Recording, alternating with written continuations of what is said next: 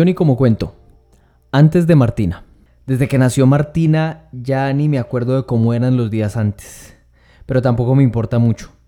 Estos son los mejores de mi vida. Cualquier papá diría lo mismo. La paternidad es la confirmación de que uno puede encarnar todos los clichés de la vida.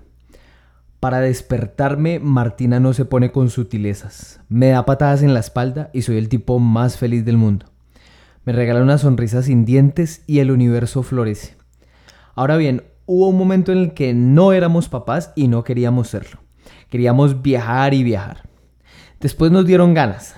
A mí me empezaron por un episodio horrible de ansiedad. A mi esposa no sé. Tal vez la idea de quedarse sola después de que yo me muera. Mi esposa ha sido una mujer con dolores por todas partes, como mi abuelita.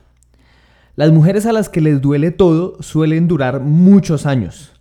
Mujer enferma, mujer eterna, dicen en España. A mí nunca me duele nada, así que ya todos sabemos cómo va a terminar esto. Nos pusimos en la tarea, descargamos aplicaciones, hacíamos cuentas, mirábamos la luna, el almanaque Bristol, el oráculo, la bola de cristal, hacíamos de todo. Probábamos posiciones distintas. Un par de veces terminé con la rodilla hinchada, la chocosuela desguasquiladeada por las maromas buscando el milagro. Nada. La búsqueda se prolongó hasta un punto en que diseñamos un protocolo de tiempo. Si en dos años de intentos no pasaba nada, nos quedábamos así y nos llenábamos de perros. Me alcancé a ver educando a un montón de Brunos y de Tysons, dándoles con el periódico para que orinen afuera, enseñándoles la magia de los sonidos y chiste. Obviamente consultamos con médicos, todo parecía estar bien. Los exámenes de mi esposa tenían algunos niveles alterados, pero nada preocupante. Yo también pasé por un examen, el más chistoso de todos. Nada puede ser más cómico que un espermograma. Los hombres no vamos al médico porque sabemos que cualquier consulta nos puede dejar traumas de por vida. El día de mi espermograma llegué al consultorio. Me recibieron tres auxiliares, mujeres todas. Me explicaron el proceso, me pasaron un frasco y me metieron en un cuartico. Yo no había terminado de entender la dinámica de todo lo que ocurría cuando un televisor se prendió solo, como en las películas de terror, y me puso una película para adultos, de varias X. Yo me quedé mirando y me dispuse. Cuando me iba a sentar en el sillón cómodo que había en el saloncito, me pasó algo rarísimo. Apareció la voz de mi mamá en mi cabeza el complejo de Edipo pues así en todo su esplendor. Imagínense eso. La voz de mi mamá me dijo, no se siente ahí, no se siente en ese sillón, que todo el mundo se siente ahí con el rabo pelado y eso nunca lo deben limpiar. Y yo me quedé como una piedra. Entonces, a riesgo de que se me volviera a desguarambilar la chocosuela, tuve que hacer la maniobra de pie. La escena de la película estaba en un punto ideal para consumar el trámite pero un cambio de plano justo en el momento de terminar me dejó el registro desagradable de un niés masculino. Ni modo, todo sea por la criatura.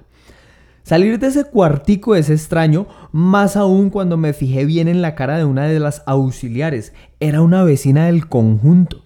Obviamente de ahí en adelante todos los encuentros casuales por los pasillos con esa vecina tenían toda la bizarrez del mundo. El examen mío salió normal, no era pues un semental de exposición equina, pero todos mis números estaban dentro de lo convencional. Mi esposa tuvo un examen menos vergonzoso pero más doloroso, una histerosalpingografía. Lo más fácil del examen es su pronunciación, de ahí en adelante todo es complicado y duele mucho. Después de los exámenes seguimos buscando. Bruno no tenía muchas ganas de ampliar la familia. Cuando estábamos intentando, él entraba a la alcoba matrimonial con su almohada y empezaba a bailar reggaetón con ella, empezaba a darle. Una vez entró a la habitación y eructó muy fuerte. No pudimos continuar porque la risa nos hizo caer de la cama.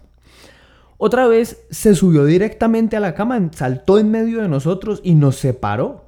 Bruno es un labrador de 40 kilos y mi esposa y yo somos el equivalente humano a un French Poodle. Imposible seguir así.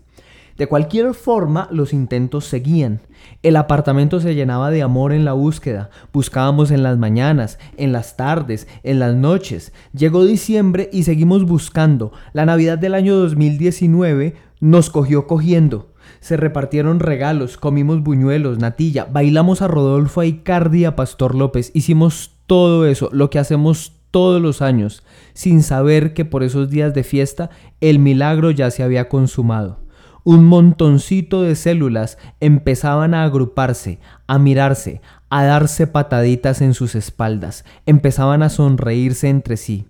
Las interrupciones de Bruno, los exámenes, las miradas raras de la vecina, el primer plano de aquella película, todo había valido la pena.